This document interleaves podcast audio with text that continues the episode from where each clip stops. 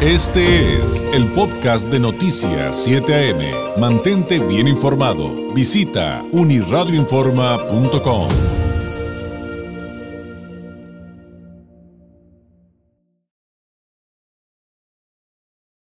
Como todos los lunes, eh, con nosotros aquí en Noticias 7 AM, el columnista y abogado fiscalista, el maestro Jorge Alberto Piquet Corona. Eh, ¿Cómo estás, maestro? Muy buenos días. Hola, ¿qué tal? Muy buenos días, David. Gusto saludarte aquí a todos tus radioescuchas. Oye, pues hoy un tema que estoy seguro que muchos van a empezar a hacer preguntas y ya veremos hasta dónde alcanzamos a, responderlas. Eh, pero bueno, el tema es visitas domiciliarias. ¿De dónde partimos, maestro? Mira, es un tema eh, muy interesante que en lo personal me apasiona muchísimo. El tema de las visitas domiciliarias. La visita domiciliaria es, vamos a decirlo de esta manera, es la madre de todas las facultades de comprobación. ¿Qué quiere decir esto? Es el método eh, que utiliza el Servicio de Administración Tributaria para revisar que los contribuyentes hayan cumplido con las disposiciones fiscales, llámese platicándotelo en español, ver si efectivamente presentaste las declaraciones, ver si presentaste tus avisos, ver si presentaste tu cambio de domicilio, ¿no?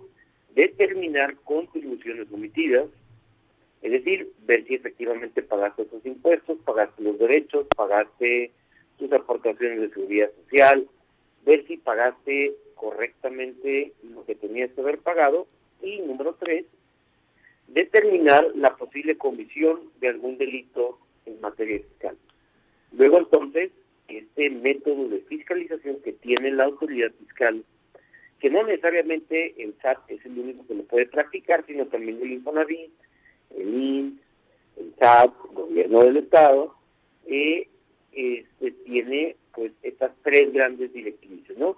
Verificar que efectivamente esté cumpliendo con las disposiciones fiscales, determinar contribuciones omitidas y número tres, eh, verificar si eh, existe algún delito en materia fiscal.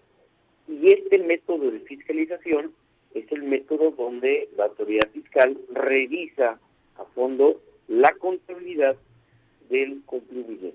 Entonces, este método, el más minucioso, el más agresivo, el perjuicio contribuyente, pues bueno, tiene estas tres grandes directrices que se realizan de la siguiente manera. Esta facultad es una facultad, eh, perdón que no lo mencioné, consagrada en el artículo 16 constitucional. Es de la única facultad que está en la propia constitución política de los Estados Unidos mexicanos, en el artículo 16, donde señala expresamente que las autoridades fiscales y administrativas podrán practicar esta visita domiciliaria. Y bueno, ¿cómo se realiza? Lo primero que tiene que hacer la autoridad es notificarle al contribuyente una orden de visita domiciliaria en el domicilio fiscal del contribuyente. ¿no? Esta orden de visita domiciliaria, y al igual que, que dice la propia Constitución, que se deberán de seguir las mismas reglas que el cateo.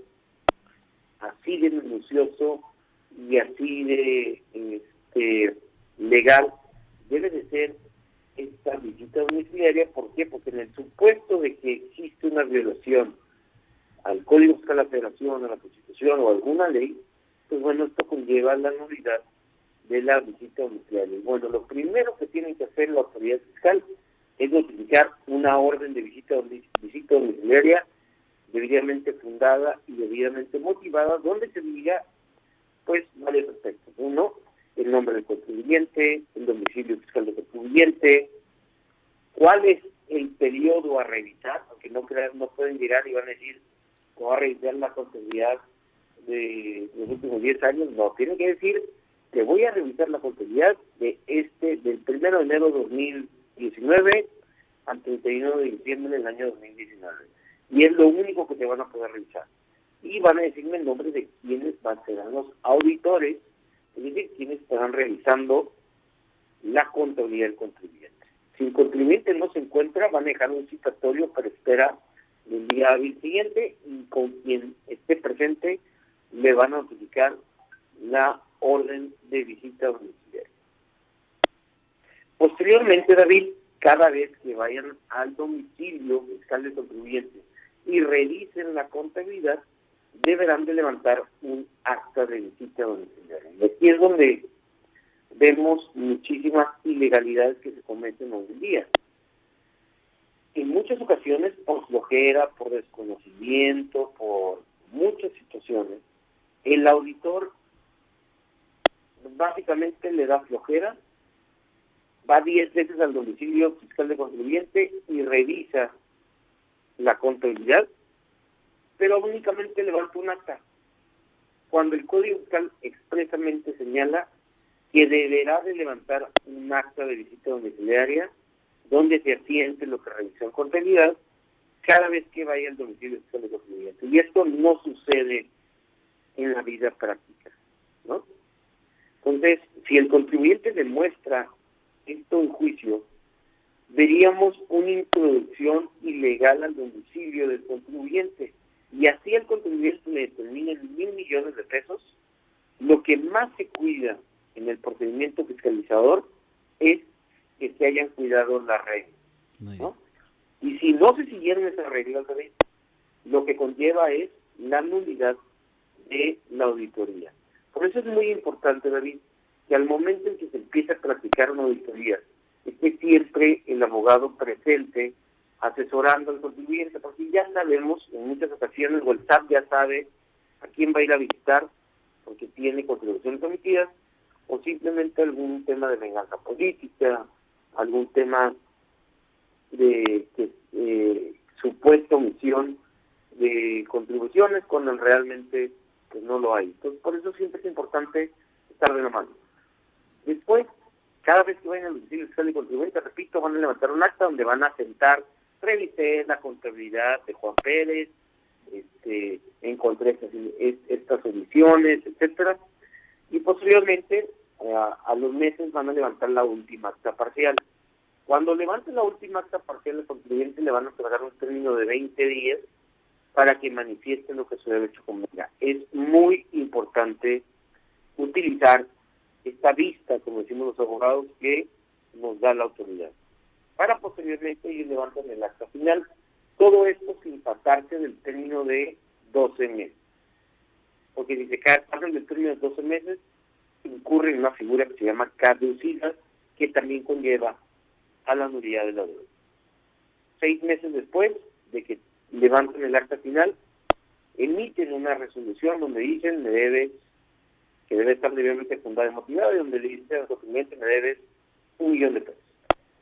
Entonces, esta resolución pues se puede pelear, combatir a través, a través de diversos medios de defensa, pero sí es muy importante que el contribuyente esté bien asesorado durante todo el procedimiento fiscalizador. ¿Por qué? Porque hay muchas reglas que rompe la autoridad al momento de ejercer sus facultades de comprobación, llámese en este caso la visita domiciliaria. Claro, y, partiendo incluso desde eh, el tema con el que arrancabas explicando, de entrada es como un cateo y si no llegan con una orden de una visita domiciliaria con todas las especificidades que nos indicabas, pues sería un acto de la autoridad, pero ilegal, que se necesita un experto para, eh, pues ahora sí que combatirlo, ¿no? Para, para buscar eh, cómo, cómo equilibrarlo, porque me imagino que esto no ha de ser raro, ¿no? Que, que de repente lleguen y te digan visita domiciliaria, pues ¿dónde está la orden y el aviso, ¿no? Sí, digo, definitivamente, y hay derechos, David, derechos, hay una lista de derechos que, que me dejaré para, para el próximo lunes. En esa ley de derechos se establecen una serie de derechos los cuales la autoridad pisotea al momento de ejercer las facultades de comprobación, ya no sé, de las visitas. Y hay muchas y arbitrariedades que se cometen. Eh, día con día de depósitos, por ejemplo, dice, oye, fue un depósito de mi esposa. Bueno, es que tienes que tener el, el, contrato de donación. Oye, pero si la ley establece que estamos exentos, no, no, es que yo quiero verlo. Entonces, si no lo veo, yo te voy a determinar nada. Entonces, es muchísimo de tipo de ilegalidades cuando la autoridad eh, comete ese tipo de arbitrariedades y el contribuyente en muchas ocasiones no sabe, porque en gran en gran número de las auditorías que practica la autoridad puedo decir un 70% contribuyente no está asesorado por muchas situaciones y la autoridad fiscal determina diestra y siniestra contribuciones totalmente infladas. Pero con la debida asesoría hay que insistir, claro que se pueden, claro que se pueden, este, pues eh, combatir, luchar el término que, que, aplique ahí. Oye, maestro, pues te agradezco enormemente. Eh, hago aquí colección de preguntas del público que evidentemente nos te dije que nos iban a llegar y pues nos escuchamos mientras tanto la próxima semana.